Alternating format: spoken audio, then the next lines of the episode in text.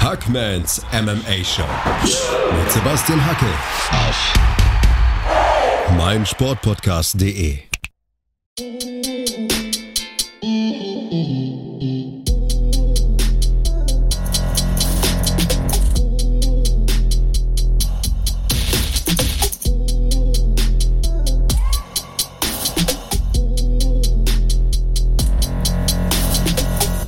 Hallo da draußen und herzlich willkommen zu einer neuen Ausgabe von Hackmans MMA Show auf meinsportpodcast.de. Ihr hört Episode 49 und mein Gast ist heute der Sportpsychologe Dr. Christian Reinhardt. Hallo Christian, wie geht's dir?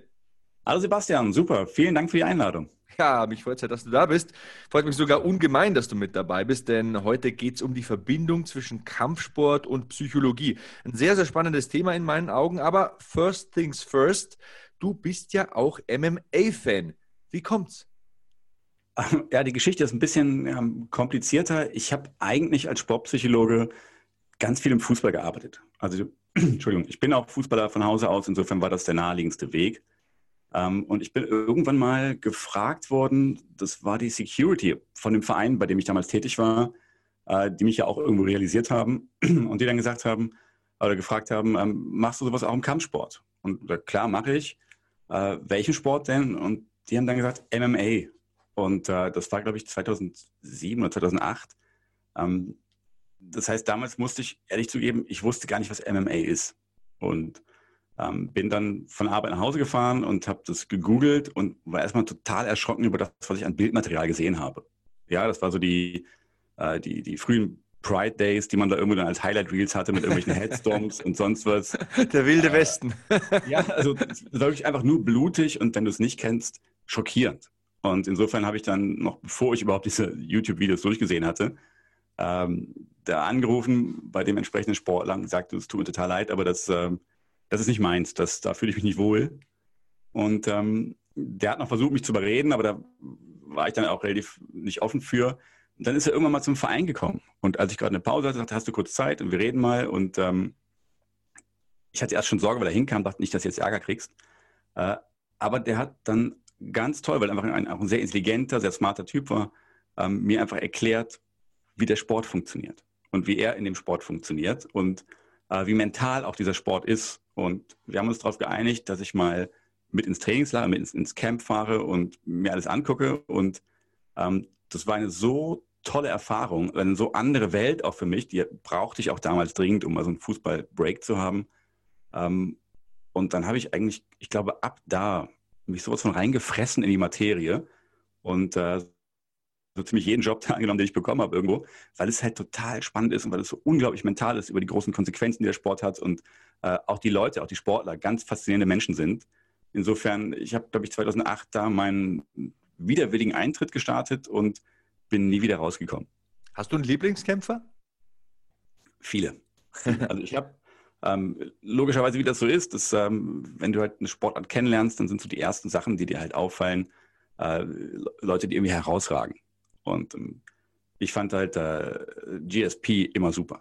Ja, auch von, bin auch großer Fan. Von den Interviews, die er gegeben hat, die einfach auch unglaublich ehrlich waren. Ja, der auch zu mentalen Aspekten sich viel geäußert hat.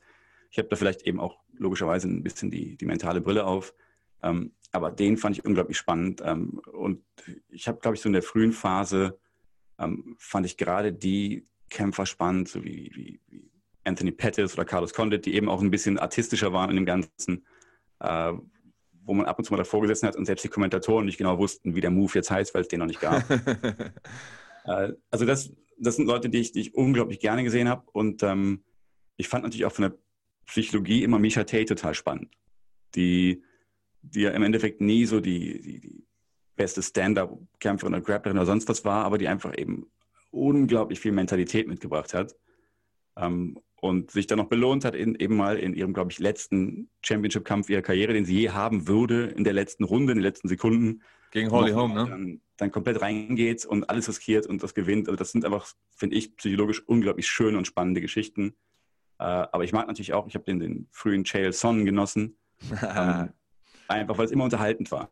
Ja, mhm. ähm, vielleicht nicht über die feine Art, aber fand es total äh, spannend und äh, ich muss mich auch outen als jemand, der auch Connor gerne mag, auch wenn man es nicht immer so sagen darf.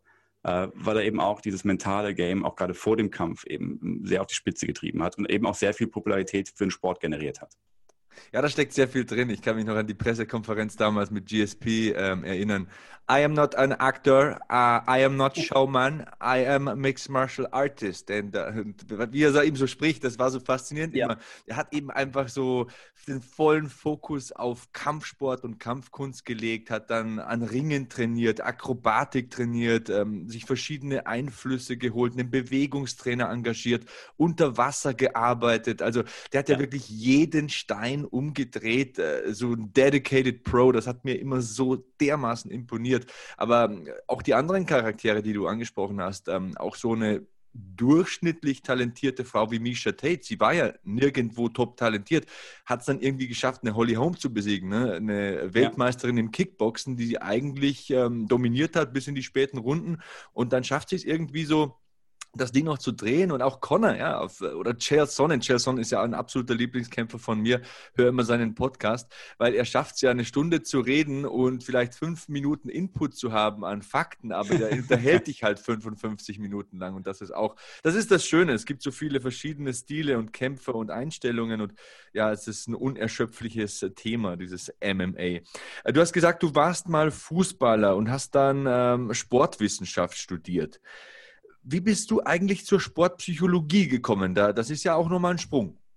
Ja, also ganz ehrlich gesagt, das war einfach ähm, auch so persönlich motiviert. Ich habe in diesem Sportwissenschaftsstudium, also in jedem, glaube ich, in Deutschland, äh, ist die Sportpsychologie enthalten. Und ähm, ich bin als Fußballer immer auch einfach an Grenzen gekommen, und zwar mentale Grenzen. Ich habe also damals, bevor ich das Thema kannte, einfach gedacht, okay, ich bin einfach nicht so stressstabil, das kann ich halt nicht und äh, habe halt oft in, in entscheidenden Situationen, dann war ich nicht erfolgreich. Und ähm, dann saß ich in einer Sportpsychologie-Vorlesung und das war wie so ein Aufwachen, weil ich plötzlich gemerkt habe, oh verdammt, das bin genau ich.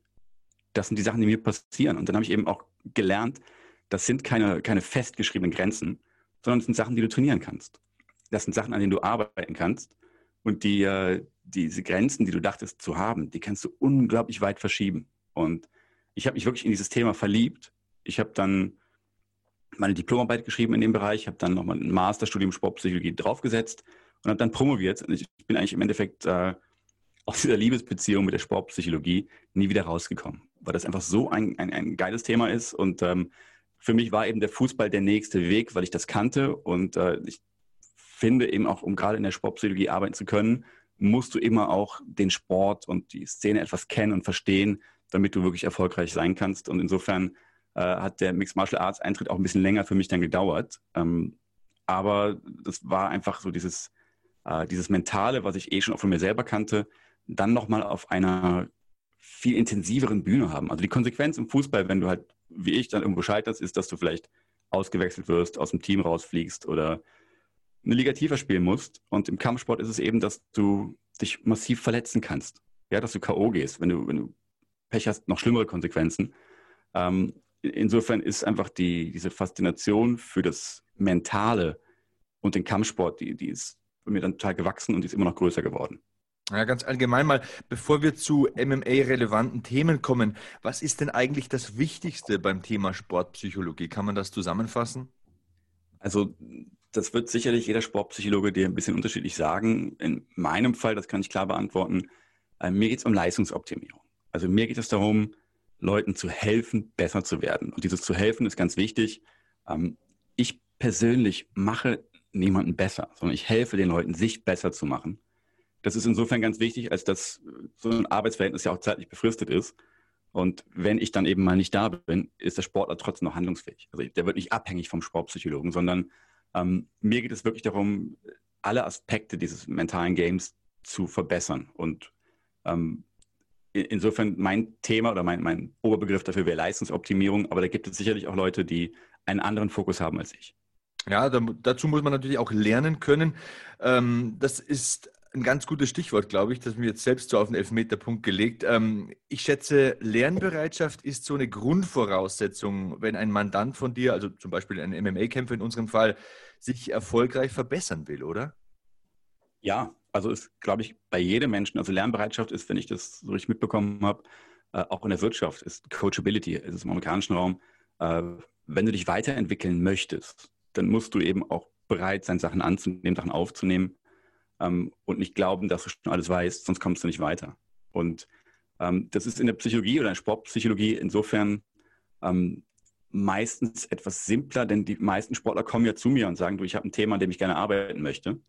Äh, es gibt aber auch Fälle, wo der Trainer sagt, du, ich habe einen, hab einen Kämpfer, der muss mal mit dir arbeiten. Und ähm, wenn der dann eben nicht das, die gleiche Motivation hat und sagt, ich muss da wirklich was dran tun, äh, dann überlege ich mir auch, ob ich das mache. Weil es dann eben Zeit dauert, bis man jemanden überzeugt hat, guck mal, da ist so eine Ressource. Äh, und oftmals hat man keine Zeit, weil in, keine Ahnung, in ein paar Monaten der Kampf ansteht. Und insofern, äh, wenn jemand kommt und sagt, ich habe, ich möchte an mir arbeiten, dann ist das super, dann geht das auch durch die Decke. Deswegen ist auch das Gebiet so spannend, weil du quasi Leuten hilfst, an sich zu arbeiten und besser zu werden. Aber wenn jemand das nicht möchte, das zu erzwingen, ist, ist wirklich ist ein Kampf. Hm. Wie war das, als du zum ersten Mal mit einem MMA-Kämpfer gearbeitet hast? Also du musst keine Namen nennen, aber ja. wie war das für dich? Also Namen dürfte ich ja auch gar nicht nennen. Ähm, das war damals wie so ein Abenteuer, so ein bisschen, wenn ich ganz ehrlich bin. Das war, ich habe das ja schon beschrieben, ich war dann mit im, im Camp und äh, war auf jeden Fall der, ja, der Exot unter den Leuten, die da waren, äh, weil ich diese Welt eben noch gar nicht kannte. Und ich habe eigentlich in der Sportpsychologie immer die Prämisse gehabt, ich arbeite nur, also Fußball, Tennis und sowas damals, in den Bereichen, die ich komplett verstanden habe. Und deswegen haben wir uns auch darauf geeinigt, äh, ich gucke mir erstmal alles an und dann entscheiden wir, wie es weitergeht. Und ähm,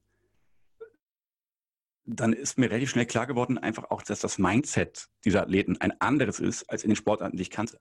Also ähm, weil eben die Regeln anders sind und die Welt anders ist. Also einfach nur als Beispiel, ähm, du kennst es aus dem Fußball, dein Kumpel fault dich und du redest vier Wochen nicht mehr mit dem. Ja, oder das ist einfach ein riesen Eklat. Ähm, und so die ersten harten Sparring-Sessions, die ich gesehen habe, wo sie sich wirklich gegeben haben und aber am Abend zusammensitzen beim Essen und, und lachen. Und ähm, was für mich jetzt auch normal ist in diesem Bereich, war damals für mich völlig absurd, dass das überhaupt nichts auf einer persönlichen Ebene hatte. Ja, das klingt für die meisten MMA-Fans jetzt, jetzt komisch, aber damals war es eben für mich ganz neu. Ähm, und ich hätte erwartet, muss ich sagen, dass die meisten Kampfsportler vor allem dominiert werden von Angst. Ja, weil eben die Konsequenzen so gravierend sind. Und dass sie eben Sorge haben, sich zu verletzen, Sorge haben, äh, dauerhafte Schäden davon zu tragen. Und das ist eigentlich gar nicht der Fall gewesen. Von den meisten, mit denen ich arbeite, ähm, oder auch gerade diese ersten Fälle, da war eher die Angst davor da, das irgendwann nicht mehr zu haben, irgendwann ein Karriereende zu haben und diesen Kick nicht mehr zu kriegen. Und ähm, in, insofern ist es, äh, war es für mich auch so attraktiv, da mehr zu tun, weil es so ganz anders ist als die sonstigen Sportlerwelten, die ich kannte. Sehr, sehr interessant. Das bringt mich zu einer spontanen Frage. Warum, ich, du hast ja die Antwort eigentlich schon gegeben mit diesem Kick, aber warum machen Fighter wie Anderson Silva, Vitor Belfort oder Mike Tyson weiter? Warum kommen sie nicht ohne den Kampfsport klar? Gibt es da noch einen tieferen Sinn hinter diesem, ja, ich habe jetzt diesen Adrenalin-Rush, diesen Adrenalinkick nicht mehr? Also ich glaube, das ist von Sportler zu Sportler unterschiedlich. Also es gibt es immer auch, es gibt sicherlich Sportler, die auch in finanziellen Notlagen sind oder für die es Auf jeden interessant Fall. ist, nochmal Aufmerksamkeit zu bekommen.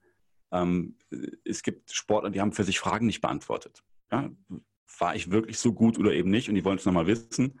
Ähm, und ich glaube aber für ganz viele Kampfsportler, und da hast du recht, ist dieser Adrenalinrausch eben auch was so Extremes, äh, das kriegen die außerhalb nicht mehr. Und ähm, die haben gelernt, damit umzugehen.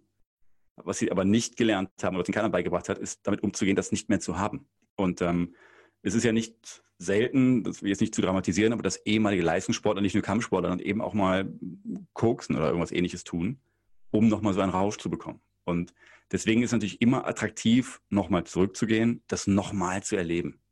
Und äh, die, ja, die übliche Gefahr, die Mike Tyson, die die alle haben natürlich, ist, dass du im Endeffekt an dem Ruf, den du dir einst erarbeitet hast, dann noch ein bisschen was kaputt machst. Aber äh, wenn du an Henry Maske denkst, es gibt ja auch andere Beispiele, wo du nach zehn Jahren zurückkommst und holst dir nochmal den Sieg, den du damals eben nicht bekommen hast. Hm. Ja, also es ist manchmal so, man bekommt den Kämpfer aus dem Oktagon, aber man bekommt das Oktagon nicht aus dem Kämpfer. Das ist ein sehr, sehr interessanter Punkt, äh, über den wir schon oft auch hier im Podcast gesprochen haben. Wir sprechen gleich noch ein bisschen weiter, Christian. Also ich lausche dir ähm, ganz andächtig. Wir machen eine kurze Pause hier bei Hackmans MMA Show auf meinsportpodcast.de und sind dann zurück mit Dr. Christian Reinhardt.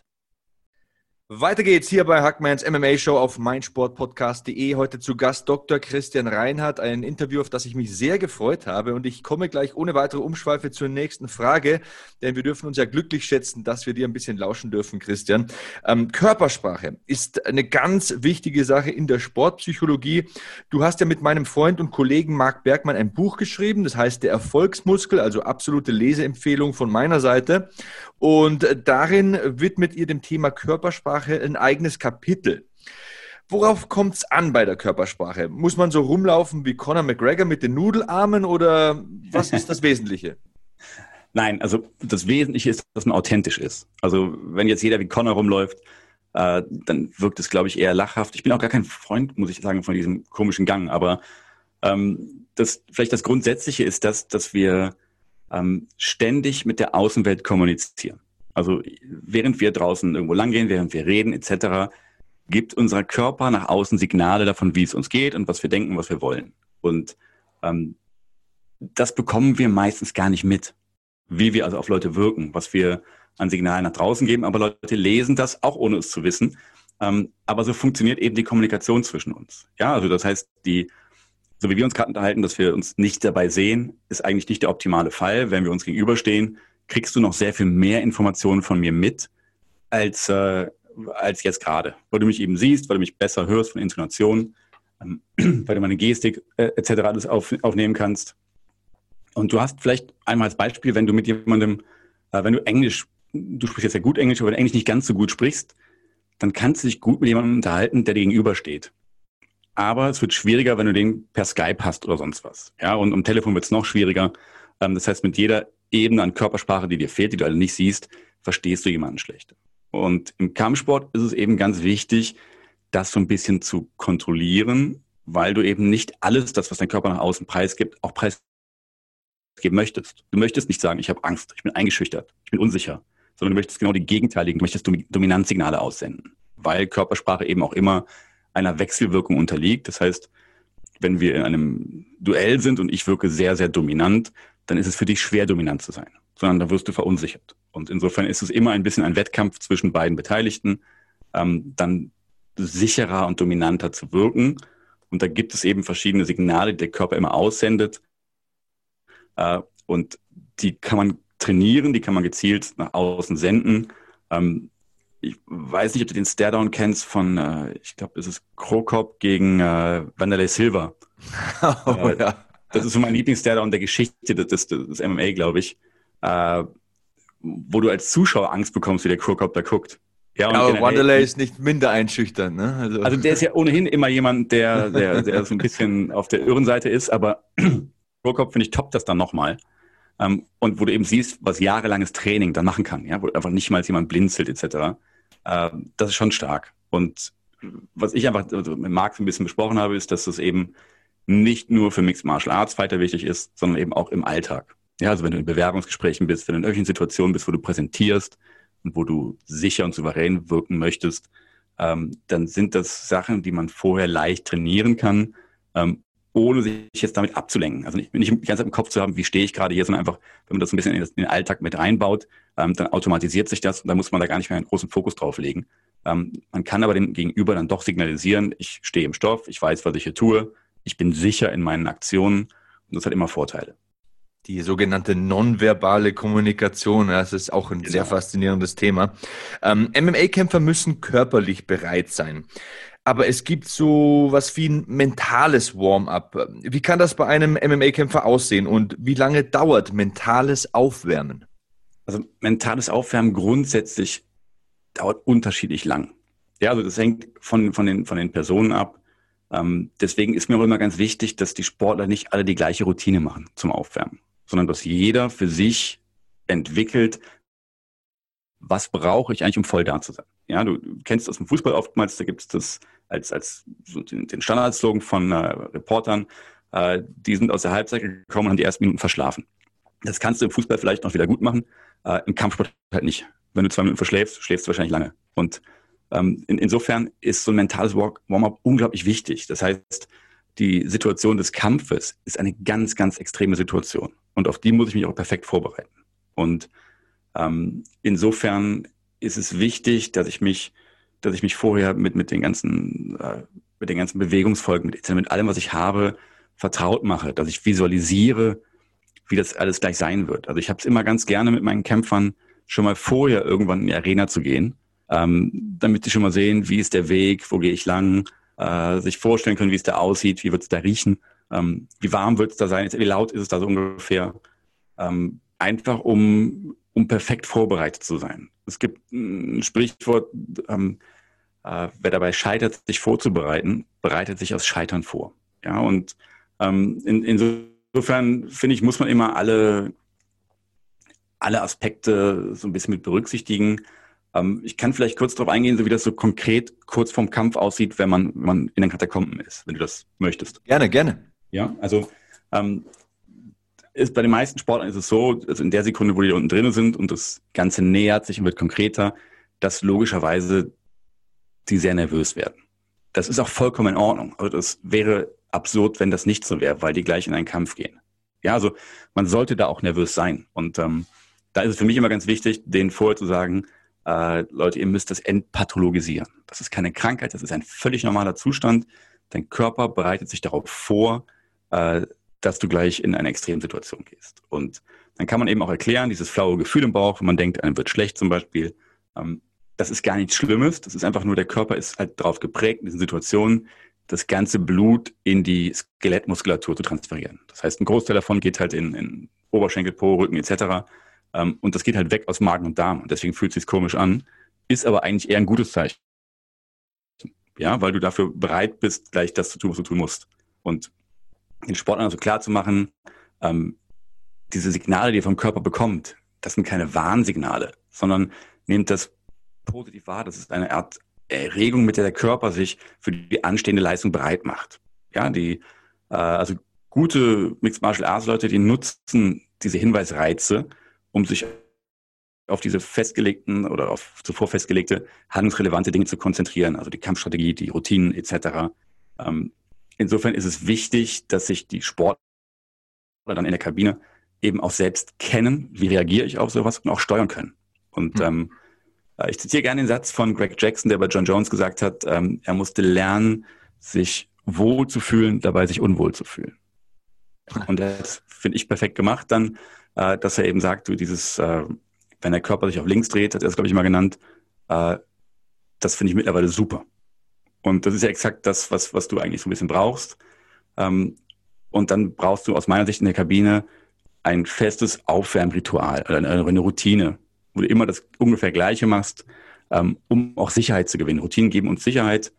Äh, John Jones hat dann immer, glaube ich, irgendein Mantra irgendwo nochmal am, am Spiegel hängen oder sonst wo, was sich nochmal selber nochmal dann, dann vorsagt.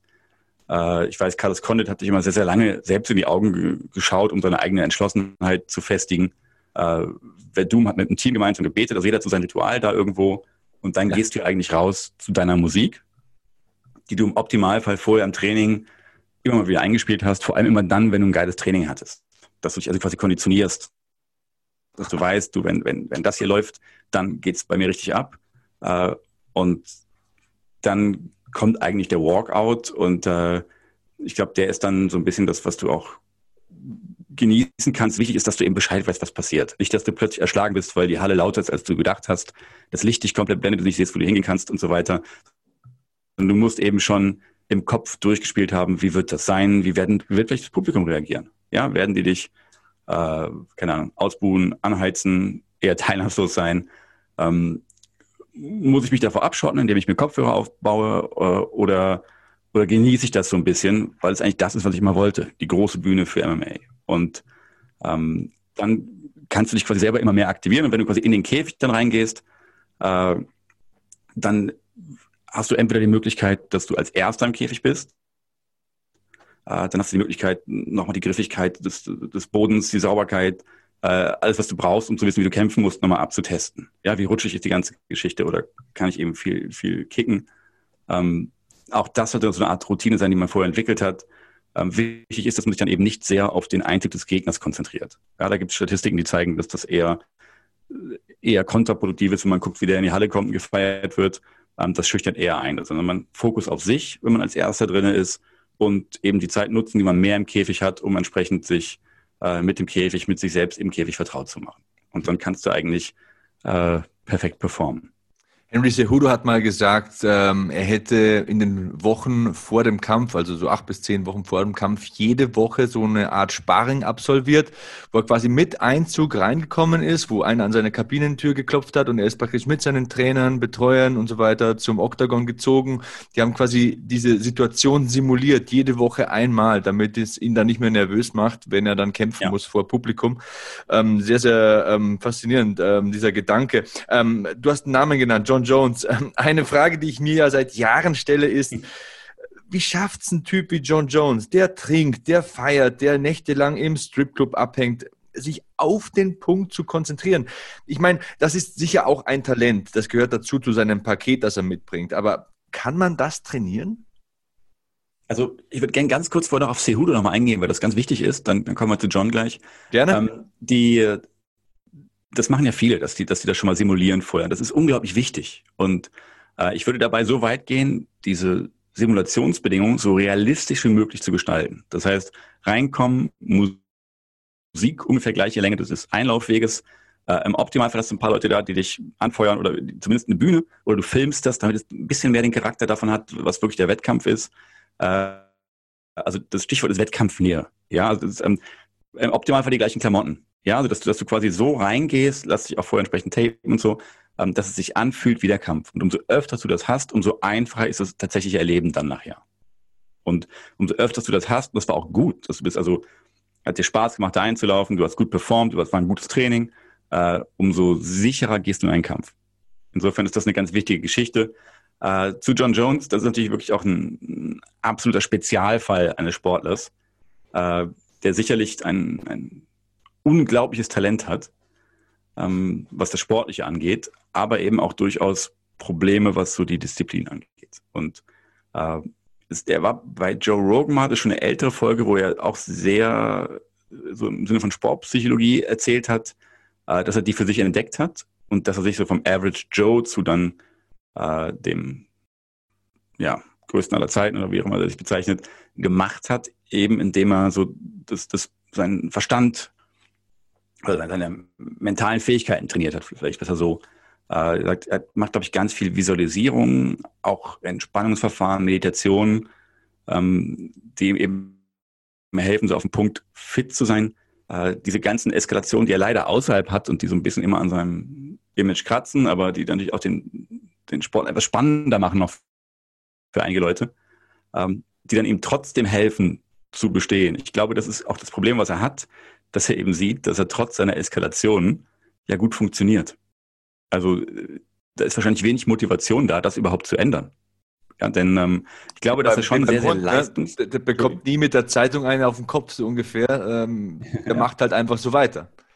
Ja, und es, es funktioniert ja auch. Also das muss man ja eben sagen. Ähm, wir sind meistens so, wie wir, wie wir, uns eben verhalten, weil wir gelernt haben, dass es für uns Modelle sind, die funktionieren. Und ähm, in seinem Fall, und das ist ja häufig so bei, bei, bei großen Sportlern, ähm, dass sie eben so ein bisschen Gestränge schlagen können, wie das normale Menschen nicht unbedingt dürfen. Und man verzeiht es denen trotzdem, weil sie eben gute Sportler sind. Und äh, wenn du dir anguckst, wie groß die Fanbase von John Jones ist, und was er aber eigentlich so als äh, Eskalationsrekord hat irgendwo, eine, eine schwangere Frau betrunken angefahren, Unfallflucht, nochmal zurückgekommen, äh, Fahrerflucht zurückgekommen, Geld aus dem Auto genommen, nochmal geflohen. Nochmal ähm, die Droge schnell geholt, ne, zwischendurch. Genau, genau. Wird zugeguckt, ähm, hat gedopt und äh, im Endeffekt so diese ganzen Ebenen, das würdest du ja einem normalen Menschen gar nicht verzeihen. Aber eben einem Sportler, der so erfolgreich auch ist, da haben wir immer ein bisschen mehr Rücksicht und ähm, ich glaube eben, dass er einfach unglaublich talentiert ist und deswegen trotz dieser Geschichten ja auch immer noch gut genug war, um diese Kämpfe zu gewinnen. Also wird es für ihn persönlich so gewesen sein, warum sollte ich was ändern? Ja, auch der, auch der, der Reputationsschaden war ja erstaunlich gering für die schlimmen Sachen, die da eigentlich alle vorgefallen sind. Ähm, und äh, ist auch so, er ist natürlich jemand, der so gut ist. Ich glaube, wenn wir haben eben über diesen Adrenalinrausch geredet, ähm, ich weiß gar nicht, wie stark der den überhaupt noch hat. Also weil der also ja jahrelang ja nicht nur gewonnen hat, sondern eigentlich auch dominant gewonnen hat. Ja. Also äh, vielleicht mit, mit Ausnahme des Gustafsson-Fights gab es ja ganz lange nichts, wo der, äh, wo man wirklich im Bedrängnis war. Ähm, und ich glaube, er hat sich dann eben noch den, den Kick noch woanders geholt. Und mhm. äh, das ist sicherlich was, was äh, auf meiner Liste oben gewesen wäre, mit so jemandem zu bearbeiten. Ähm, weil sich, glaube ich, auch viel entgehen lassen hat an Sachen, die noch auf seiner sportlichen Karriere hätten sein können. Und auch diese ewige Diskussion um den, den, den Goat-Status bei ihm oder nicht, ähm, die wäre sicherlich weg, wenn er einfach eine saubere Karriere gehabt hätte. Ja, das, das ist hundertprozentig meine Meinung. Es gäbe keinen Zweifel, wenn nicht diese ganzen Abers werden sozusagen und diese Sternchen hinter seinem Namen. Ähm, ja, Christian, wir machen nochmal eine ganz kurze Pause und kommen dann mit spannenden Themen zurück. Hier bei Hackmanns MMA Show auf meinsportpodcast.de.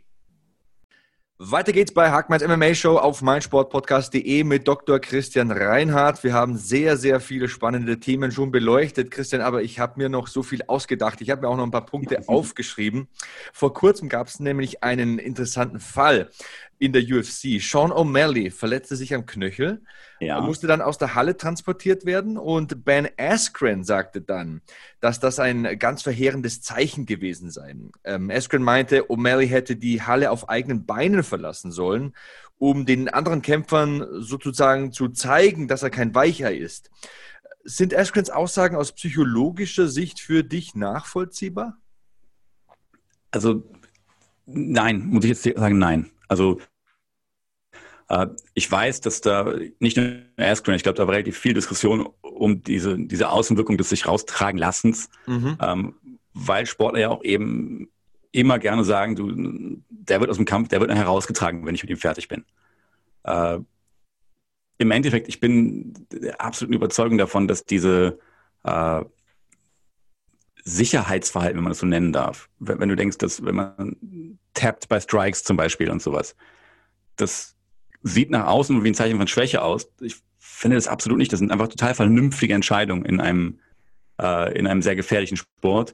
Und ich kann überhaupt gar nicht sagen, wie schwer verletzt er war. Also du bist ja auch jetzt noch, ich, vielleicht hast du neuen Stand ich weiß nur, dass es wohl, es ist nichts gebrochen und äh, ich habe jetzt keine Informationen zu den Bändern, irgendwie ob die gerissen waren oder sonst was. Ich glaube nicht gerissen, aber es ist eine Bänderverletzung. Ich glaube Außenband, soweit ich mich richtig erinnere. Aber er ja. scheint ja ohnehin Vorverletzungen zu haben und auch im Camp scheint es Probleme gegeben zu haben. Hat er ja. auch die beiden Knöchel dick getaped, aber die Verletzung scheint wohl erneut aufgebrochen zu sein.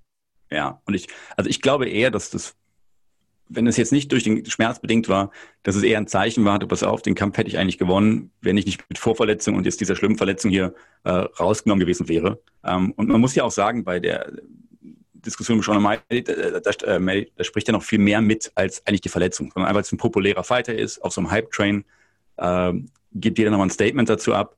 Ich sehe das überhaupt nicht als ein problematisches Signal. Und ähm, ich hätte mich logischerweise etwas mehr gefreut, wenn er einfach gesagt hätte, du, ich habe heute verloren und äh, war ein guter Kampf, anstatt dann nochmal so ein bisschen nachzutreten. Äh, aber grundsätzlich, ähm, wenn du eine entsprechende Verletzung hast, ist das überhaupt keine Schwierigkeit für mich, psychologisch dich raustragen zu lassen. Ähm, wichtig ist, wie, wie du zurückkommst wieder. Ja, und mhm. wenn du bedenkst, ähm, es gibt eben auch mit, mit GSP hat auch mal getappt bei Strikes und danach geflügt durch das Feld der Herausforderer.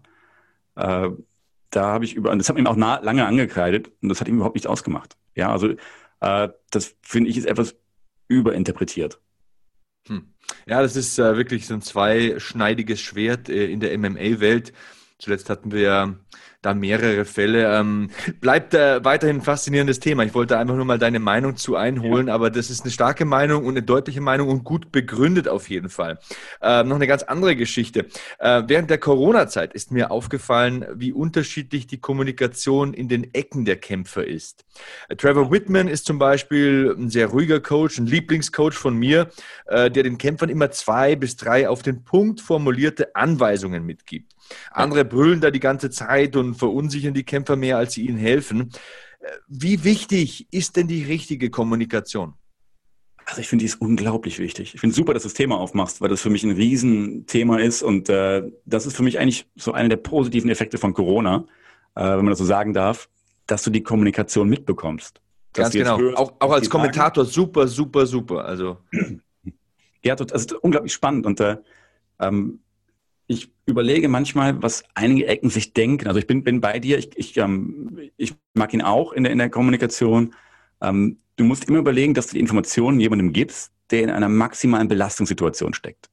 Der ist äh, körperlich absolut an der Grenze, der hat vielleicht Schläge kassiert etc.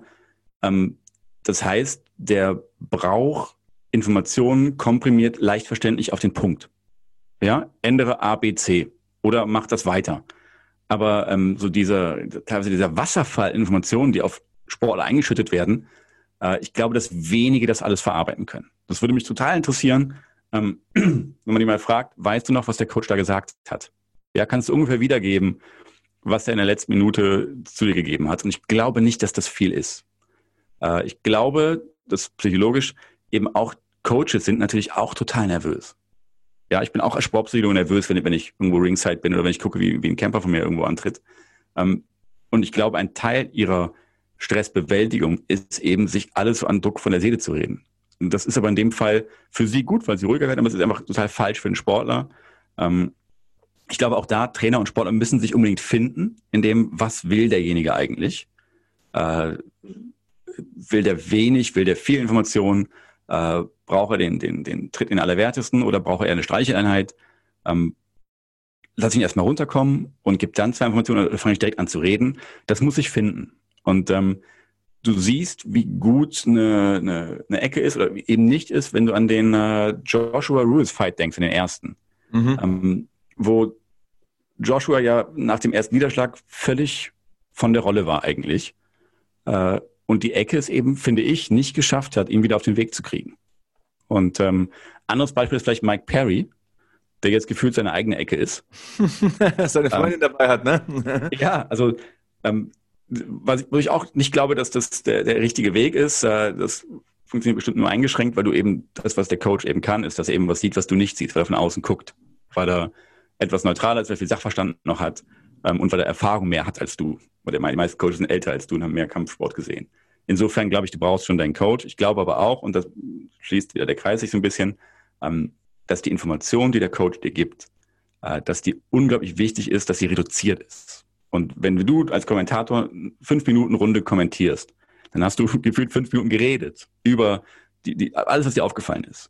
Aber das kannst du eben nicht in einem Kampfsport in einer Minute zusammenfassen, sondern du musst halt wirklich gucken, was sind die zwei, drei zentralen Sachen, die dir aufgefallen sind und an denen du jetzt arbeiten musst ja, behältst du es bei, an, auf das Lead-Leg zu gehen oder äh, ist jetzt ein Takedown wichtig oder sonst was.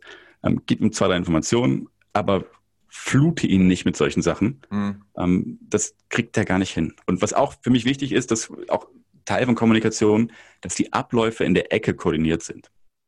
Ja, also ja. dass der Kämpfer sich hinsetzen kann, wann kriegt er die Flasche, Wasch, äh, Flasche Wasser, wann äh, ich weiß, wird, wird, er, wird er vom Cutman versorgt oder von irgendjemandem, wann kommt die Ansprache.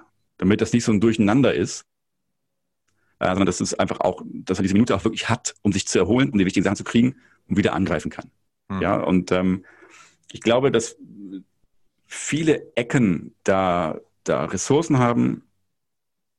Ich habe das sehr gerne, wenn ich im Sportler arbeite äh, und der Trainer dabei ist, dass wir auch über dieses Thema reden. Ja, und ähm, äh, was wir einfach ab und zu mal machen, ist, dass wir so, du hast ja oftmals so, so Hit-Trainings, also fünf Minuten lang, keine Ahnung, irgendwie Vollgas gibst, Minute Pause und weiter, um zu gucken, wie der Körper die Belastung verdaut. Und dann eben in dieser Pause auch mal kurz Kommunikation nochmal. Ja? Also, dass der Trainer Informationen mitgibt und wir nachher nochmal fragen, was hast du alles mitbekommen von dem, was der Trainer gesagt hat? Ja, und dann äh, sieht man sehr gut, dass das auch über die Runden nachher verschwindet. Das heißt, vor der Championship-Runde nachher äh, nimmst du sehr, sehr wenig auf. Ja, weil du einfach am Ende bist. Das ist ja völlig klar. Und äh, du würdest auch nicht in eine Prüfungssituation gehen, in irgendeine Hochschule und äh, vorher 20 Minuten es dir gegeben haben. Ja, völlig sinnlos. Und insofern äh, muss auch der Trainer sich anpassen daran, wie sein Sportler sich entwickelt während des Kampfes und einfach auch feststellen, okay, jetzt kann ich ihm mehr geben, jetzt kann ich ihm weniger geben. Oder aber, was der braucht, ist erstmal so eine Frage wie, äh, hast du Spaß? Geht's dir gut? Ja, auch das gibt es ja bei Leuten, die wirklich auch ihren Spaß dabei haben und das darf man dann durchaus auch als Thema nehmen, um denjenigen nochmal weiter zu befeuern. Hm. Ja, da ist unglaublich viel drin gewesen jetzt äh, bei den äh, ganzen Ausführungen, die du jetzt gebracht hast. Ähm, eins zum Beispiel noch, ähm, Chael Sonnen hat das mal gesagt, ähm, ähm angesprochen auf den Kampf damals gegen Anderson Silver, den er ja fünf Runden lang total dominiert hatte. Er hat gesagt, ähm, ich wusste gar nicht, als er mich in den Triangle nimmt, ist das jetzt die vierte oder dritte oder ist es die fünfte Runde? Und mhm. deswegen hat er gemeint, ich bin ja noch mitten im Kampf quasi und der Triangle sitzt so fest, ich bin am Ende meiner Leistungsfähigkeit ich ja. muss jetzt abklopfen. Ne? Und äh, es war die fünfte Runde, es waren noch ein paar Sekunden. Vielleicht hätte er sogar rauskämpfen können, aber das unterstreicht ja genau das, was du sagst. Die Kämpfer wissen teilweise nicht mal, in welcher Runde sie sind, weil sie so in ihrem Tunnel sind, vielleicht auch getroffen werden zum Kopf. Ja. Man weiß ja auch nicht genau, was da so alles passiert. Also das ist ein ganz, ganz äh, wichtiges Thema und ich glaube, das ist noch nicht mal am Rande ausgeweitet und, und, und so richtig vertieft im, im MMA. Ähm, aber es bringt mich zu meiner nächsten Frage.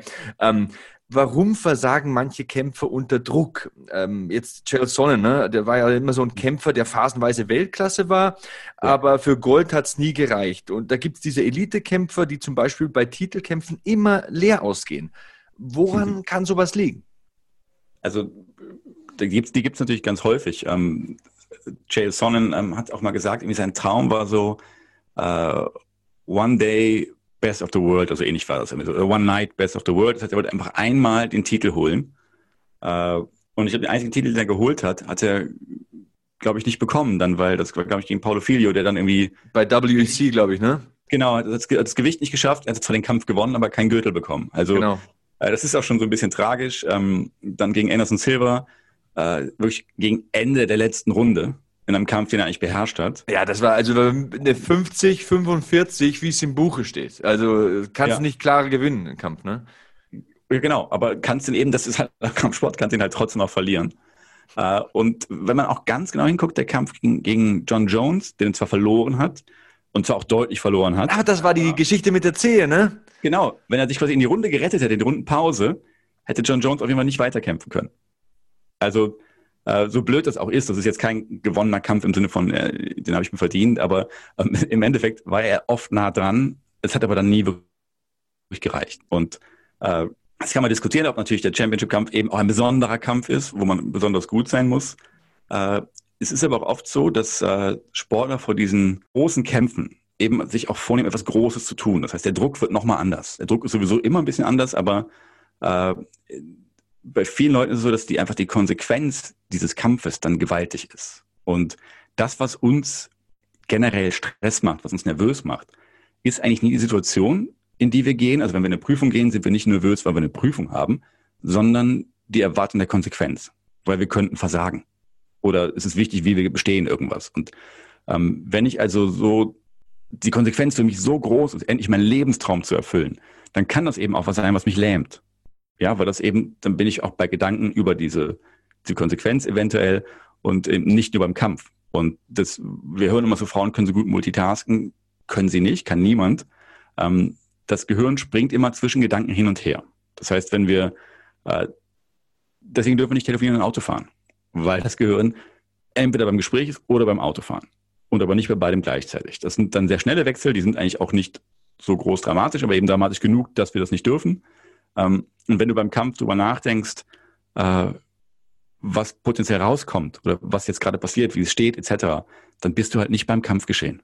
Ja, und das ist eben das, auf dem hohen Niveau, auf dem sich das befindet, musst du beim Kampfgeschehen sein. Ähm, es gibt da aber auch super Trainingsmethoden eigentlich. Ja, also äh, in Deutschland hat äh, Ebersbecher hat die definiert, damals mit Prognosetraining etc., der eben gesagt hat, ich mache Trainingsweltmeister zu Weltmeistern, die dann also einfach lernen, mit diesen Konsequenzen umzugehen, die abzuschalten und, und trotzdem gut zu performen. Das heißt, wenn jemand in solchen Titelkämpfen lange Zeit nicht erfolgreich war, ähm, dann heißt das nicht, dass es ein Schicksal ist, was ihn quasi sein Leben lang begleiten wird, sondern heißt es, dass es ein Aspekt ist, an dem er eben arbeiten kann und den er besser macht.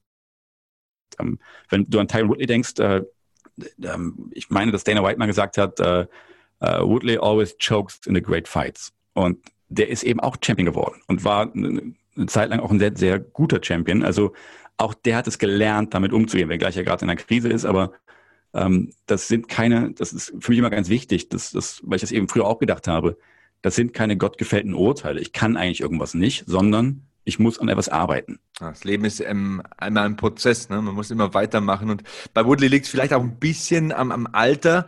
Ähm, jetzt trainiert er ja mit Jorge Masvidal. Also das finde ich ja. ähm, sehr, sehr spannend vor dem Kampf mit Colby Covington. Und da sprechen wir ja schon von BMF-Champions und Weltergewichts-Champions. Also wir sprechen von den Weltmeistern und da knüpfen wir gleich an. Vorher nochmal eine kurze 30-sekündige Pause und dann bin ich zurück hier mit Dr. Christian Reinhardt bei Hackmans MMA-Show auf meinsportpodcast.de.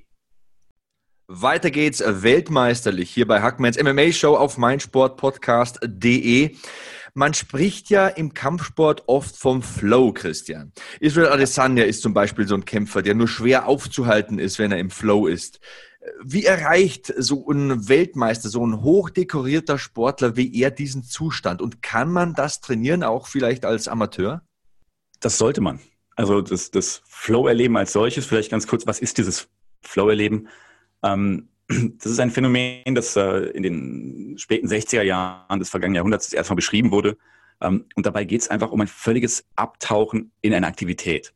Ja, also das muss jetzt gar nicht Kampfsport sein. Das, viele haben das beim Computerspielen, beim Laufen, bei, bei allem Möglichen.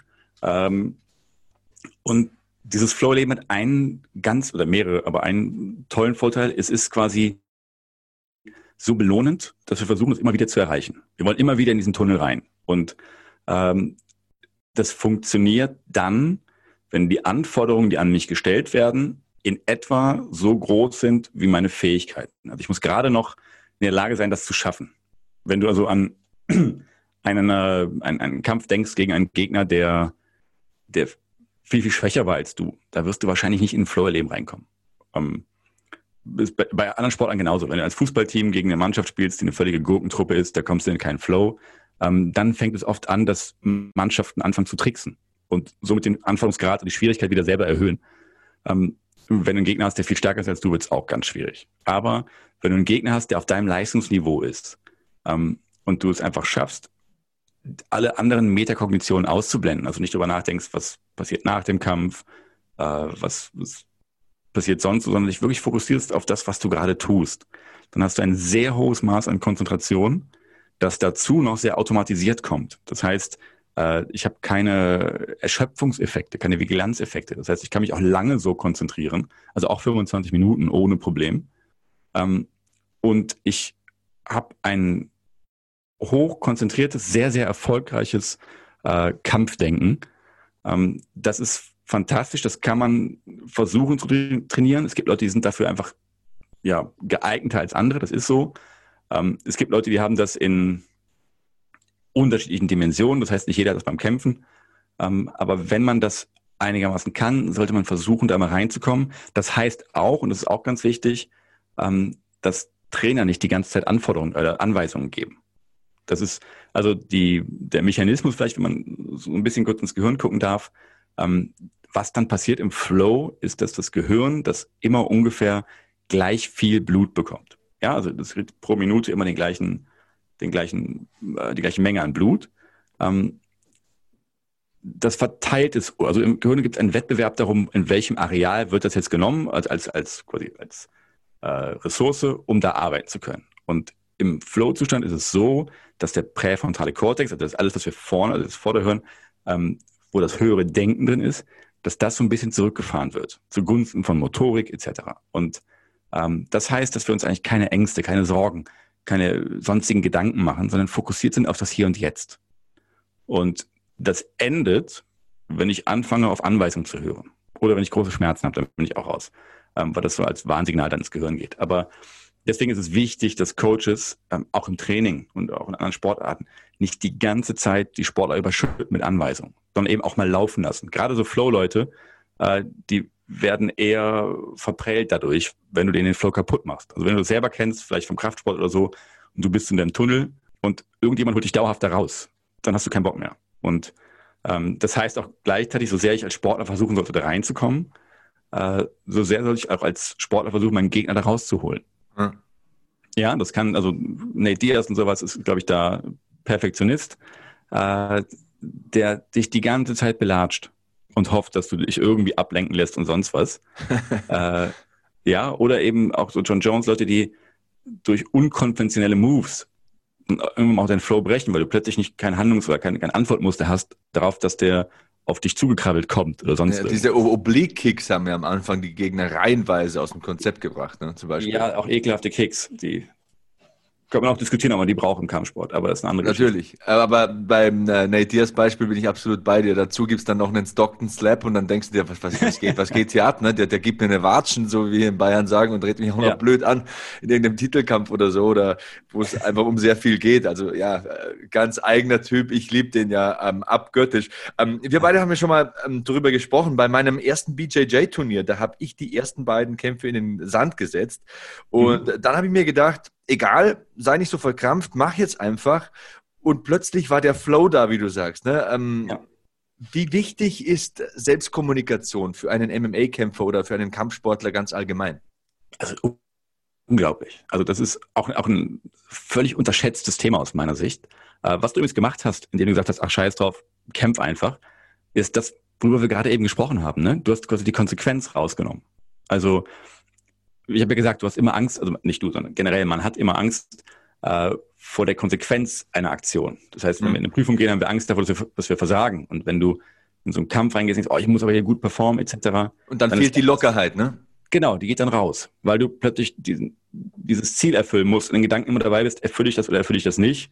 Und wenn du Pech hast beim Turnier und du erfüllst es nicht, ja, haust du dich komplett raus. Und in der Sekunde, wo du sagst, pass auf, scheiß drauf, ich mach einfach, bist du beim Fokus wieder beim Kämpfen. Und plötzlich performst du so gut, wie du eigentlich kämpfen kannst. Und das ist eine, ist eine ganz wichtige Geschichte. Ähm, zum Thema Selbstgespräche. In der Sportpsychologie gibt es das Thema Selbstgesprächsregulation. Und das ist unglaublich wichtig, denn wir sind unser häufigster Gesprächspartner. Ja, das hat immer so ein bisschen den, den Touch von irgendjemandem, der nicht ganz beisammen ist, dass er mit sich selbst redet, aber wir reden ja den ganzen Tag mit uns, ob wir es merken oder nicht. Und wir sind nicht unser häufigster Gesprächspartner. Wir sind auch unser motzigster. Also die Art und Weise, wie wir mit uns reden, ist eigentlich eine Art und Weise, die du anderen Leuten nicht erlauben würdest. Ja, also wenn du irgendwas, ich weiß nicht, was du zu dir gesagt hast, als die ersten Kämpfe da in, in den Sand gesetzt hast, aber ähm, du wirst wahrscheinlich so mit dir reden, wie du es, keine Ahnung, Kevin oder wem auch immer nicht erlauben würdest. Sag mal, wie redest du mit mir? Ähm, und du reißt die meine durch. Und, und das sorgt natürlich dafür, du, wir machen uns quasi selber runter. Also ja. wir reden oft so mit uns, wie wahrscheinlich der Diaz mit seinen Gegnern redet. Und äh, der Effekt ist der gleiche. Also wenn der versucht, einen Gegner runterzureden, wir reden uns selbst runter. Auf einmal und, hast du ein Tag-Team gegen dich, ne? Der Gegner steht ja. da und die eigene Psyche auch noch. Ne? Also du steigst da ein. Ich frage oft meine Sportler, du, wenn du im Kopf deines Gegners sitzen würdest, was würdest du dem als Selbstgespräch einflößen? Und dann kommen sie oft drauf, das sind genau die Sachen, die sie auch zu sich sagen. Und äh, insofern ist das ein, ein ganz unterschätztes Thema, weil wir dauerhaft quasi an uns kritisieren. Und mhm.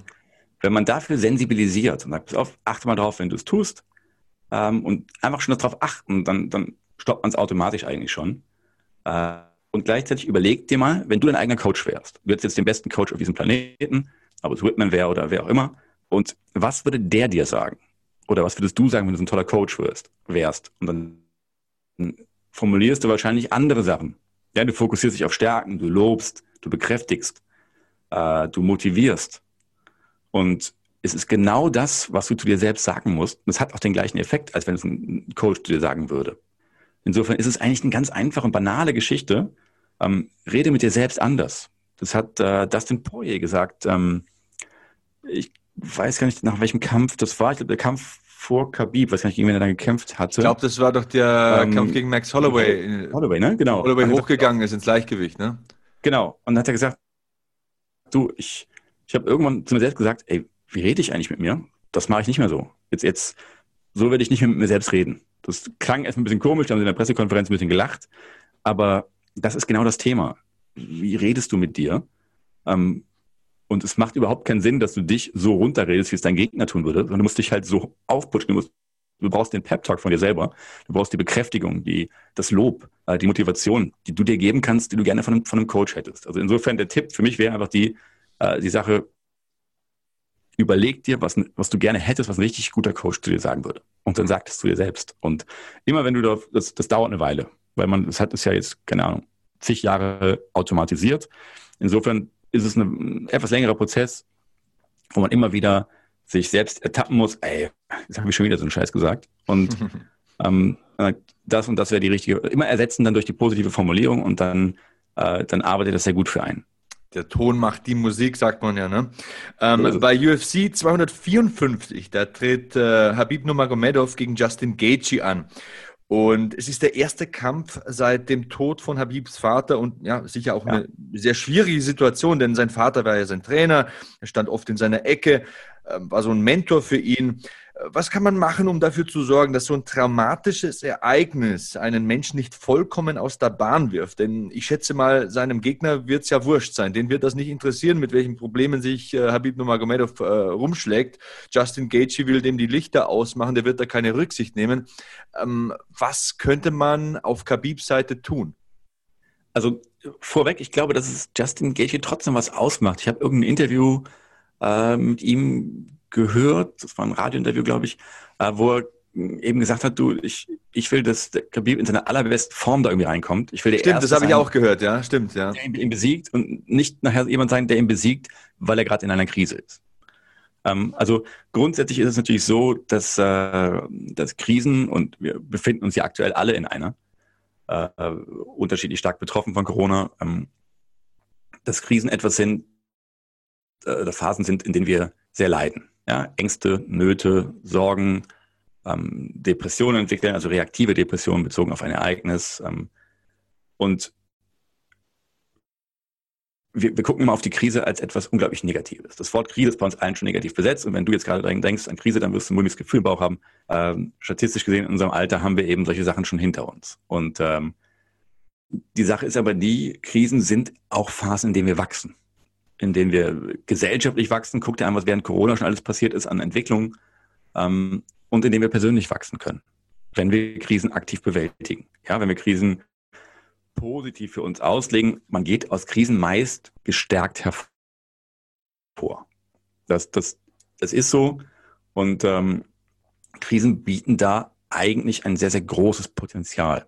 Ja, man muss das irgendwo auch nutzen. Insofern äh, in diesem Trauerprozess ist natürlich wichtig, erstmal der Trauer und auch der Frustration ihren Platz zu lassen. Also es macht jetzt keinen Sinn nach dem Motto, komm, wir haken ab und wir gehen weiter, sondern, äh, sondern das braucht seinen Raum. Und den muss man ihm eben auch geben. Und der Raum ist unterschiedlich lang bei, bei unterschiedlichen Personen.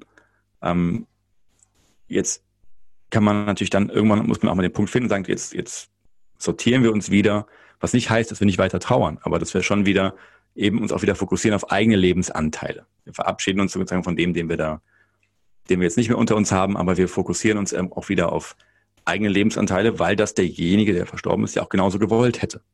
Und ähm, jetzt zu sagen, dann erst recht und jetzt für dich, äh, kann ja auch eine ganz große Motivation sein. Ja, also wenn er jetzt für seinen Vater eben dann nochmal reingeht und der kriegt wahrscheinlich jetzt ähm, das erste Mal jemanden vorgesetzt, der tatsächlich eine Bedrohung für ihn ist, äh, also das sollte dann eigentlich ein noch motivierenderes Szenario sein, da dann auch entsprechend zu kämpfen, das entsprechend zu gestalten ähm, und zu sagen, ich tue das eben für den und schmeiße mich halt noch mehr rein als sonst. Es ist halt eine Variante, wie man mit dieser Sache umgehen kann. Ähm, das ist auch ganz wichtig, dass man eben jetzt nicht sozusagen den Vater aus den Augen verliert, sondern eben nochmal sagt, was auf eben gerade für den machen wir das. Ja, also wir behalten den sozusagen gedanklich bei uns ähm, und ich werde äh, sein Andenken ehren, indem ich eben in, in seinem Sinne weiterarbeite und mich hier ordentlich verhalte und entsprechend kämpfe.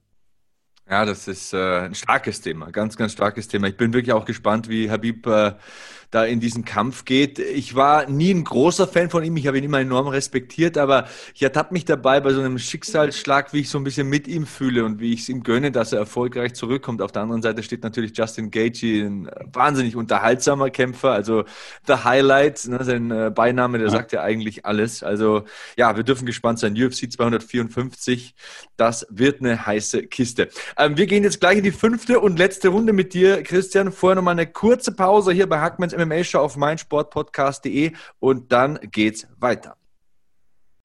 Championship Round hier bei Hackmanns MMA Show auf meinsportpodcast.de. Heute zu Gast Dr. Christian Reinhardt. Und ich habe äh, noch ein besonderes Thema für dich zum Schluss, Christian. Dieses Thema Visualisieren. Ich lese momentan das Buch von Arnold Schwarzenegger. Also das ist eine große mhm. Inspiration, mhm. immer für mich gewesen, also schon seit ich ein kleiner Junge bin wie visualisiert man richtig und äh, was ist wichtig am Visualisieren? Und ähm, ja, schieß einfach mal los. Ich höre zu. Sehr gern. Also das Wichtigste ist, glaube ich, dass man es nicht übertreibt, weil ich relativ viele Leute kenne, die, äh, die auch über Bücher oder etc. oder über Interviews ähm, gesagt haben, ich versuche jetzt auch mal mehr zu visualisieren und die sehr schnell die Lust verloren haben daran. Und ähm, in, insofern ist, ist glaube ich, ähm, visualisieren muss man einfach für sich austesten. Ich glaube, dass es unglaublich wichtig ist, ich habe es eben schon angedeutet, ähm, wir haben über Charles Sonnen schon gesprochen, der hat auch diesen Kampf in Anderson Silver übrigens komplett visualisiert. Ja, also sowohl vom, von, von, von der Vorbereitung als auch vom Einmarsch in den Kampf, als auch wie der Kampf laufen würde. Und das machen sehr viele Sportler, ähm, um auch die Szenarien durchzuspielen. Die grundsätzliche Idee vom Visualisieren ist quasi, sich einen Ablauf vorzustellen. Und zwar so realistisch wie irgendwie möglich. Und das kann unterschiedliche Ziele haben. Äh, man kann beispielsweise Techniken damit erlernen. Also ähm, ich habe mit einem Fußballer gearbeitet, der sehr guter Freistoßschütze war, ähm, aber eben etwas im Herbst seiner Karriere nach drei Freistößen tat es Knie weh. Und insofern haben wir eben an der Technik sehr viel durch Visualisierung gearbeitet. Das heißt einfach ein, ein mentales Vorstellen der, der Bewegung, denn wir wissen aktuell aus den neuen bildgebenden Verfahren, dass die Bewegungsvorstellung, wenn sie sehr realistisch ist, ziemlich genau die gleichen Hirnareale anspricht wie die tatsächliche Bewegung. Ähm, also das ist das eine, man kann sozusagen Techniken sich dann vorstellen, man kann aber auch Szenarien durchspielen, um sich nicht überraschen zu lassen von irgendwas. Ja, es gibt immer das kenne ich, kann ich Situation und das kenne ich nicht, muss ich improvisieren. Das ist im Zweifelsfall immer eine etwas riskante Variante. Und ich kann darüber hinaus, und das wäre eine dritte Ebene noch, mich durch Visualisierung auch etwas sicherer fühlen, indem ich mir eben vorstelle, wie ich erfolgreich bin in irgendwas. Ähm, wird dieses Bild irgendwann auch zu einem inneren Bild. Das ist die grundsätzliche Idee. Ähm, Visualisierung funktioniert meistens so, dass man sich ähm, hinsetzt, äh, hinlegt, wie auch immer, ähm, sich etwas entspannt, um eben auch die, die geistige Freiheit zu haben. Ähm, und dann entweder, man kann das am Anfang geführt machen, also ich habe das ab und zu mal, dass ich äh, ja, einen Sportler mit so ein bisschen so einer kleinen PMR-Einheit äh, entspannen lasse. Und ich finde eben, das ist Entspannung und das passt immer gut zusammen. Und dann eben auch anleite, bis auf, jetzt geh nochmal zurück an den Moment, als du gerade, und dann kann man zum Beispiel so ein Moment of Excellence, irgendwas, ein ganz, ganz großes Highlight, gerade als du den Kampf da gewonnen hast. Wie war das, als du da, als du da standst, überleg nochmal, welche Gefühle gingen, gingen dir durch den Kopf, welche, welche Ideen, äh, wie hat sich das angefühlt, wie hast du das erlebt, wie hat es da gerochen und man versucht eben dann entweder schon vergangene Geschichten nochmal neu zu visualisieren, um dieses Bild zu festigen, oder ähm, man geht in zukünftige Ereignisse. Also sprich, überleg dir bei UFC 254, wie das sein wird, wenn du in die Halle kommst. Ja, wenn du, äh, wenn die deinen Namen sagen und du dann den Vorhang beiseite schiebst und da durchmarschierst. Wie wird das sein? Ja, wie wird sich das anfühlen? Und umso realistischer du das machst, mit quasi allen Sinnen, äh, wenn du dir vorher schon vorstellen kannst, wie wie wird sich jeder Schritt anfühlen? Wie ist ähm, die Geräuschkulisse? Äh, aktuell, das ist zum Beispiel, finde ich jetzt sehr wichtig in Corona-Zeiten, dass sich die Kämpfer vorher vorstellen, wie ist das, wenn du in die Halle kommst, die leer ist oder quasi leer ist, ähm, um nicht in die Halle zu gehen und dann überrascht zu werden von dieser komischen Atmosphäre und plötzlich gar nicht mehr reinzukommen in, in, in, in, in, in den Flow irgendwo.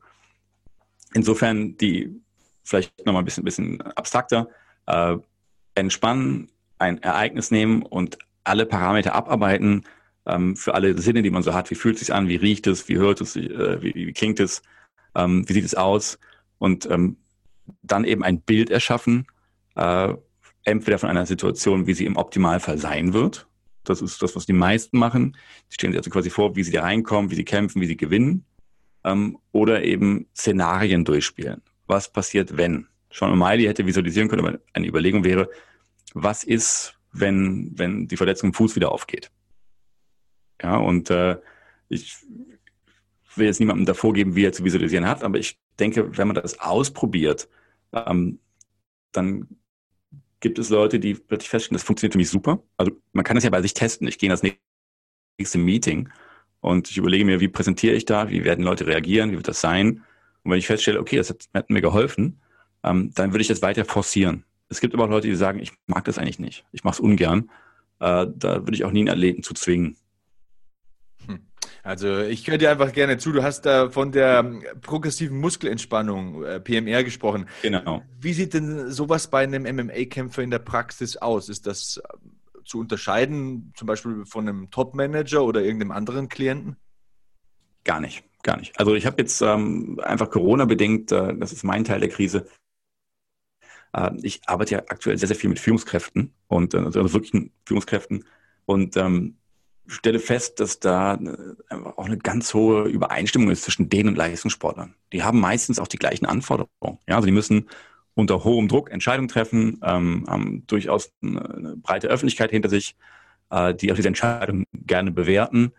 Ähm, und äh, sie, sie, müssen einfach auf Ziele hinarbeiten, top performen. Und insofern ist PMR PMR äh, ich glaube, das Wichtige ist, Führungskraft oder MMA-Sportler oder sonstiger Sportler, ähm, dass du als Sportler, was diese sportpsychologischen Techniken angeht, ähm, dir das nimmst, was für dich passt. Also ich versuche meistens den Leuten so eine Art Werkzeugkasten an die Hand zu geben. Ja, PMR, autogenes Training, Atementspannung nach Lindemann oder sowas.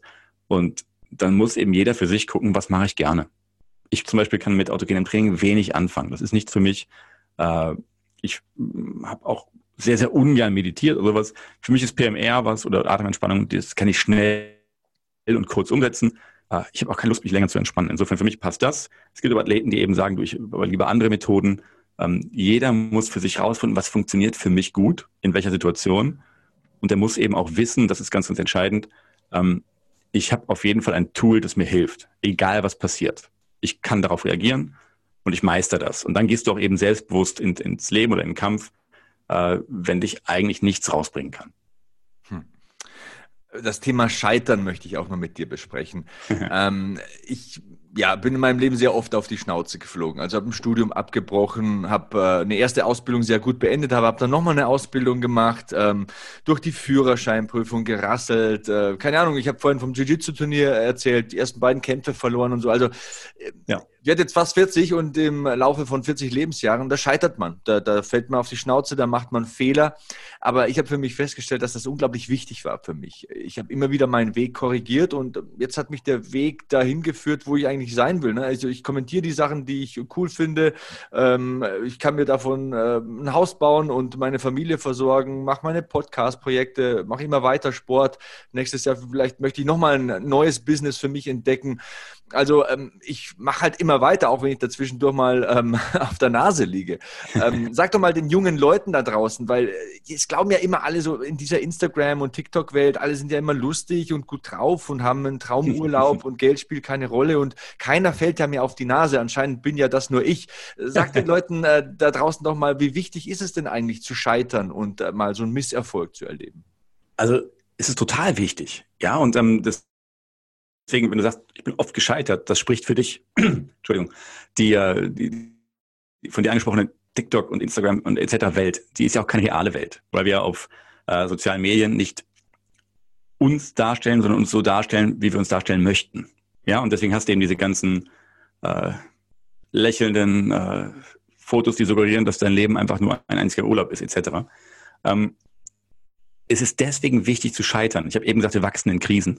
Ähm, weil wenn ich scheitere, zeigt es eben auch, ich habe mir Herausforderungen gesetzt. Also Leute, die zu wenig scheitern, die bemühen sich nicht hart genug.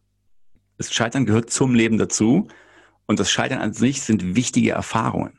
Ja, auch Kinder, als Eltern sind wir immer bemüht, äh, Kinder irgendwie so zu peppeln, dass denen bloß nichts passiert. Auch die müssen erfahren, wie es ist zu scheitern. Ja, deswegen ist Sport zum Beispiel auch ganz wichtig für Kinder. Da verliert man eben auch mal und das gehört auch dazu. Entscheidend ist eben auch, wie ich mit dem Scheitern umgehe. Ja, mein Mentor hat früher mal gesagt, äh, das eine Idee war das erfolgreiche Scheitern. Ja, also Scheitern, daraus lernen, neue Fehler machen. Und ich glaube, das ist ganz, ganz wichtig. Man nimmt sich auch selbst die Angst vorm Scheitern. Also Leute, die lange Zeit nicht gescheitert sind, sind das meistens deswegen, weil sie sich immer keine entsprechenden Ziele gesteckt haben. Ja, sondern immer alles sicher, sicher gemacht haben, irgendwo in ihrer Komfortzone geblieben sind. Dann sind sie auch nicht gescheitert, dann haben sie aber automatisch, weil sie so lange nicht hatten, entwickeln sie noch viel, viel mehr Angst vor dem Scheitern. Insofern ähm, wäre die etwas vielleicht paradoxe äh, Intention hier, ähm, scheitert. Ja, probiert Sachen auch auf die Gefahren, dass es nicht klappt. Probiert euch aus. Dadurch lernt ihr euch selbst auch viel, viel besser kennen. Ja, dann seht ihr, in, in welche Richtung geht die Reise für mich? Was, äh, was will ich eigentlich wirklich? Und den Weg, den du beschrieben hast von dir selbst, der ist noch lange nicht zu Ende. Also, Auf keinen Fall. Du stehst ja gerade erst in der Hälfte deines Lebens, da ist ja noch viel Platz für, für Entwicklung. Ähm, und mit dem Mut, den du aus dem Scheitern genommen hast, und du, bei dir ist ja auch nicht, dass du dann gesagt hättest, ich habe meine Führerscheinprüfung vergeigt, ich habe keinen Führerschein mehr gemacht. Ganz ja, im Gegenteil. ich fahre ja. sehr viel Auto.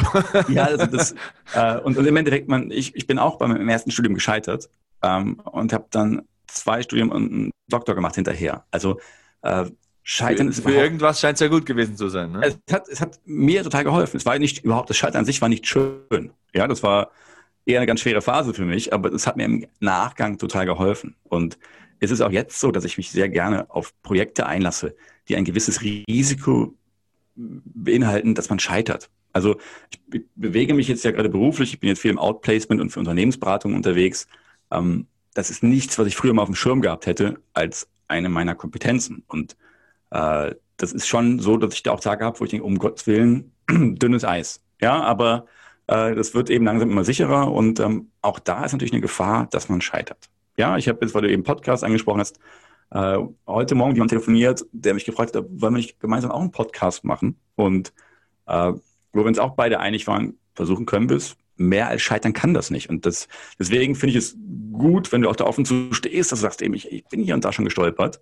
Äh, entscheidend ist nicht, ob man hinfällt, sondern dass man immer wieder aufsteht. Und äh, wenn man sich die Angst vor dem Scheitern nimmt, äh, dann befreit einen das im, Grund, im Lebensansatz unglaublich, weil man einfach ein maßgebliches Sorgekonstrukt wegnimmt. Ja, äh, lasst euch auch gesagt sein da draußen, also mit Scheitern meine ich auch mal richtig scheitern. Also ich wollte ja immer, so ein großer Traum von mir war es ja immer Wrestler zu werden, habe ja auch vier Jahre gewrestelt ähm, in Europa und äh, hatte eben zwei sehr, sehr schwere Knieverletzungen und ja, dann war so Anfang 30 und zweiter Kreuzbandriss und so weiter. Und da war ich an Orten, die waren sehr, sehr dunkel in meinem Kopf, äh, weil es war halt so mein Traum, es war meine Leidenschaft, das war alles, äh, wo, das war einfach die, die Sache, an die ich äh, am meisten investiert hatte. Und ähm, aber wenn ich nicht wieder aufgestanden wäre, hätte ich nie angefangen zu kommentieren und so weiter und so fort. Also das nur mal so als Ausflug. Ähm, man muss immer wieder aufstehen, man muss immer wieder mal Mund abwischen, weitermachen. Ähm, Christian, und ähm, ja, ähm, ohne dich weiter zu beanspruchen, also du hast uns jetzt sehr, sehr viel erzählt. Danke für deine Zeit, aber ich würde gerne nochmal deine Meinung wissen zu einem Thema, das äh, näher am MMA liegt. Es gibt ja dieses große Gerücht, ähm, ähm, Brock Lesnar Rückkehr gegen John Jones vielleicht oder Brock Lesnar bei Bellator gegen Fedor. Ähm, und nochmal anders gefragt, John Jones überhaupt im Schwergewicht, ähm, gegen wen sollte er denn als nächstes kämpfen? okay, das wären jetzt ja schon Fachfragen in dem Sinne. Also, Bist ein äh, Fachmann. Ich, Dankeschön. Ich freue mich erstmal über die Diskussion, weil ich die super finde. Ja, also äh, ich mag es ja total, wenn ich eben zwischen Kämpfen auch über Kämpfe diskutieren oder nachdenken kann. Und das sind ja alles total spannende Denkmodelle. Ja, also Fedor äh, habe ich jetzt eben nicht bei meinen Lieblingskämpfern aufgezählt, aber es fand ich trotzdem schon jemand, als ich angefangen habe, den Sport zu gucken, jemand, der über eine Dekade ungeschlagen war und eigentlich auch so auf den ersten Blick, wenn du ihn gesehen hast, nicht aussah wie, die, wie der größte Killer, der so rumläuft. Nee. Äh, das war für mich unglaublich spannend, den zu sehen. Und auch so dessen, dessen Mindset, der so, keine Ahnung, jedes Jahrzehnt einmal lächelt, äh, wenn es hochkommt. also wenn, wenn er ein gutes Jahrzehnt hat, genau. Aber ähm, in, insofern, dass der nochmal zurückkommt, finde ich super. Ähm, Brock Lesnar fand ich eben das Gegenteil. Das war der, der eher so aussah. Ja, also einfach ein, eine Maschine vor dem Herrn. Äh, ich bin so ein bisschen, ja, irritiert so von der Idee ähm, des Zurückkommens, ähm, nachdem schon klar gesagt wurde, nee, mache ich nicht mehr. Und mhm. ähm, ich glaube aber, und das muss man eben immer von diesen beiden Blickwinkeln betrachten, so sehr es auch vielleicht äh, unsportlich ist, jemanden reinzulassen, der eben ein bekannter Nutzer von solchen Substanzen ist, äh, so sehr zieht natürlich auch der Name. Und ähm, ich glaube, Mixed Martial Arts hat eben gerade ein, ein, ja, auch ein Identitätsthema, dass der Sport sehr wächst und der wächst eben gerade auch über solche Gestalten. Das muss man eben akzeptieren. Ähm, und wir wollen, dass der Sport wächst. Das wollen wir alle. Es hat natürlich ein bisschen die, äh, den Beigeschmack, dass wir eben auch ja, andere Erscheinungen haben. Und das ist das Thema, was wir wahrscheinlich andermal diskutieren müssen, über Titelkämpfe oder Nicht-Titelkämpfe, was sind eigentlich die wichtigen Kämpfe, was sind die hochbezahlten Kämpfe. Ähm, ich freue mich über jeden Kampf, der irgendwo Popularität genießt und der den Fokus auf den Sport lenkt. Äh, ich, ja, ich freue mich auch, dass John Jones äh, so ambitioniert ist. Ich hätte ihn gerne nochmal gesehen in, in einem Rückkampf, weil ich finde, dass seine beiden letzten Kämpfe, ich war mir nicht ganz sicher, ob er die gewonnen hat, sagen wir mal so. Und und äh, da hätte ich gerne einfach eine klare Antwort mal gehabt. Ist er tatsächlich da besser gewesen oder nicht? Da es waren auch keine schlechten Kämpfe.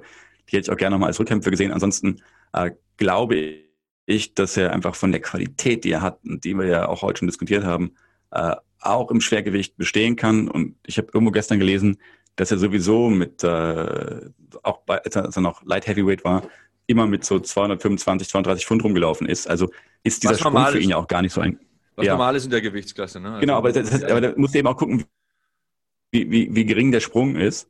Äh, ich, ich glaube, dass, ähm, verdammt, wer war's? Äh, Deontay Wilder hat, glaube ich, mit 109 Kilo gekämpft, irgendwas im letzten Kampf. Also, ich glaube sogar noch mal ähm, leichter. Ich glaube sogar leichter. Der hat teilweise mit 209 Pfund, also nicht mal 100 Kilo ja. im, okay, ja. im, Schwergewicht gekämpft. Er ist ja eigentlich ein Cruiser-Gewichtler, aber mit ja. seiner enormen Schlagkraft und seinem Kampfstil passt er eben besser ins Heavyweight. Äh, aber auch äh, total spannend, also äh, zu sehen, wieso jemand in der schwersten Gewichtsklasse solchen Schaden anrichten kann. Ne? Und, und ich, ich, glaube eben auch, dass, dass wir auch da nochmal überlegen müssen, ob wir überhaupt die richtige Idee haben. So dass nach dem Motto, schwerer ist besser. Und äh, ich glaube, da kann, kann man durchaus nochmal drüber diskutieren. Und auch da wird es sehr wahrscheinlich sportlerspezifisch sein. Es gibt eben Leute, glaube ich, die eben dann die Schnelligkeitsvorteile haben etc und die die Gewichtsklasse nicht maximal ausnutzen müssen. Ja. Ähm, und insofern weiß ich auch gar nicht, ob, ob John Jones überhaupt, ob das überhaupt so ein großes Ding ist, dass er da hochgeht. Ähm, ich finde es deswegen total spannend, weil es vor seinem Kampf gegen Dominic Rice und sowas äh, sah es so aus, als wenn er eigentlich gar nicht zu schlagen wäre. Und äh, er dann jetzt vielleicht in eine Division kommt, wo er auf jemanden trifft, der ihn schlagen kann. Aktuell finde ich, ist der Lack so ein ganz klein bisschen ab nach den letzten Kämpfen eben. Mhm. Da will ich jetzt keinem den Spaß nehmen an den ganzen Geschichten, aber ähm, ja, ich, ich, glaube, dass Dana White schon gesagt hat, der Kampf gegen Francis Ngannou ist vom Tisch, dass, äh, dass das eher, glaube ich, jetzt Stipe ist. Ähm, aber ich gehe davon aus, dass wahrscheinlich wird das so ein, so ein, so ein Gatekeeper-Kampf werden, den er bekommt und dann, glaube ich, ein Titelkampf, wenn er den gewinnt. Also könnte ich mir zumindest vorstellen. Ich glaube auch nicht, dass er andere Ansprüche hat, wenn er hochgeht, ja, als äh, ein Kampf und dann Titel. Ja, das ist ist das Thema. Ähm, aber es kann ja auch sein, dass er den einen Kampf hat und verliert. Und dann ist es eben, finde ich, total spannend, was dann passieren wird. Ja, dann mhm. gehe ich dann zurück oder so wie ich ihn einschätze, will er dann wahrscheinlich eher nochmal einen Rückkampf haben. Ähm, das, das macht es schon spannend. Ähm, in, insofern, ich freue mich über die ganzen Diskussionen, die da kommen. Äh, die können dem Sport eigentlich nur gut tun. Ja, ich schließe mich da an. Ähm, ich stelle halt auch die Frage, wie wird es sein, wenn John Jones getroffen wird von einem Francis Ngannou, von einem Rosenstreuk, von einem Derek Lewis? Denn es war ja jetzt in den vergangenen beiden Kämpfen, die du mhm. angesprochen mhm. hast, gegen Reyes zum Beispiel nicht so, dass er da nie getroffen worden wäre. Aber Reyes mit äh, 205 Pfund äh, schlägt halt auch nochmal anders wie Ngannou mit 265 Pfund. Und wenn du da einmal sauber durchkommst, das ist eine ganz andere Welt. Da, da sprechen wir von einem komplett anderen Sport. Ähm, ich bin gespannt, wie er das meistert und das ist eine zusätzliche Schwierigkeitsstufe, das ist ein neues Level für ihn und das will ich sehen, denn im Halbschwergewicht hat er jetzt so lange dominiert. Ich glaube, das Halbschwergewicht profitiert sogar davon, dass er jetzt mal weggeht, dass die Karten da mal ähm, neu gemischt werden, dass äh, Reyes und Blachowitz und die ganzen Leute jetzt mal ein bisschen äh, Aufmerksamkeit bekommen. Also ich sehe es durchaus positiv aus beiden Blickwinkeln. Ähm, ja. Schon langsam kommen wir zum Ende, Christian. Ähm, länger will ich dir äh, da hier nicht die Zeit klauen und ich will dich nicht länger beschäftigen. Es ist ja ohnehin toll genug, dass du da so viel Input gibst aus deiner Warte. Ähm, ich habe meinen Spaß hier. Ja, äh, schön, das freut mich. Ähm, falls ihr da draußen noch äh, Fragen habt oder Input habt oder Wünsche oder Fragen an Christian, Hashtag HackmanMMA. Ich bin Sebastian Hackler auf Twitter und Instagram. Und äh, Christian, du musst noch mal kurz verraten, wo können die User dich finden? Was gibt es an aktuellen Projekten? Rühr die Werbetrommel, hau sie kaputt von mir aus. also im Endeffekt, äh, die, ich bin nicht so medial vertreten wie du. Ähm, das, was ich, was ich gerne an den äh, nochmal anbringen würde, ähm, Marc Bergmann und ich haben mal dieses Buch geschrieben. Du hast eben schon den Erfolgsmuskel erwähnt. Ähm, und die Idee dahinter war die gleiche, die wir beide eigentlich heute hatten. Einfach mal einfach und verständlich so eine kleine Anleitung zu geben, wie kann ich so die Mentaltechniken, die Spitzensportler benutzen mit Sportpsychologen, eben auch für mich selber beanspruchen. Ja, was kann ich machen, was kann ich an Techniken umsetzen? Relativ einfach und praxisorientiert und ich bin total begeistert davon. Also das war damals von Marc Bergmann eigentlich eher so eine fixe Idee und ich bin total begeistert davon, wie das jetzt gelaufen ist, äh, wie, wie gut dieses Buch weggeht und ich glaube wirklich, dass man da nichts Falsches macht, wenn man sich mal so einen kleinen Einblick verschaffen möchte in die Thematik. Äh, ansonsten habe ich es eben angedeutet, ich will es aber noch nicht zu groß machen, ich tease das nur ganz leicht, dass wahrscheinlich auch ein Podcast-Projekt ansteht, ähm, das, äh, wo ich total Bock drauf habe. Mir macht das heute voll Spaß, wirklich. Also äh, ich habe in der Sportpsychologie immer das Thema, dass ich ja aufgrund der Schweigepflicht wenig, wenig erzählen darf eigentlich. Und wenn man mal sich auslassen kann auf einer, auf einer abstrakteren Ebene über Phänomene etc., dann mache ich das eigentlich extrem gern, weil das Thema super ist und ich auch jedem empfehlen kann, sich da reinzustürzen. Ähm, ansonsten äh, würde ich gerne eine Sache nahelegen, das wäre jetzt gar nicht ich, sondern äh, jemand, der sportpsychologische Beratung sucht. Es gibt ein sehr, sehr tolles Netzwerk unter www.die-sportpsychologen.de. Äh, da sind eine ganze Reihe von Experten aufgelistet, die kann man sich auch angucken, kann man gucken, wer passt eigentlich zu mir, wer betreut meine Sportart, äh, wer ist eher so ein Typ, mit dem ich klarkomme.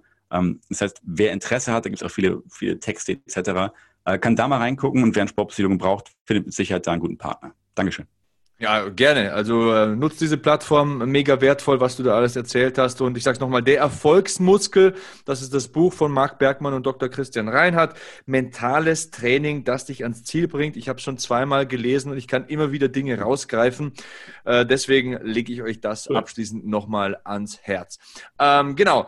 Christian, ich bedanke mich nochmal ganz ausführlich und deutlich bei dir. War toll, dass du mit dabei warst. Du darfst ich jederzeit. Spaß. Ja, du darfst jederzeit wieder kommen, wenn du willst dann machen wir einen Termin.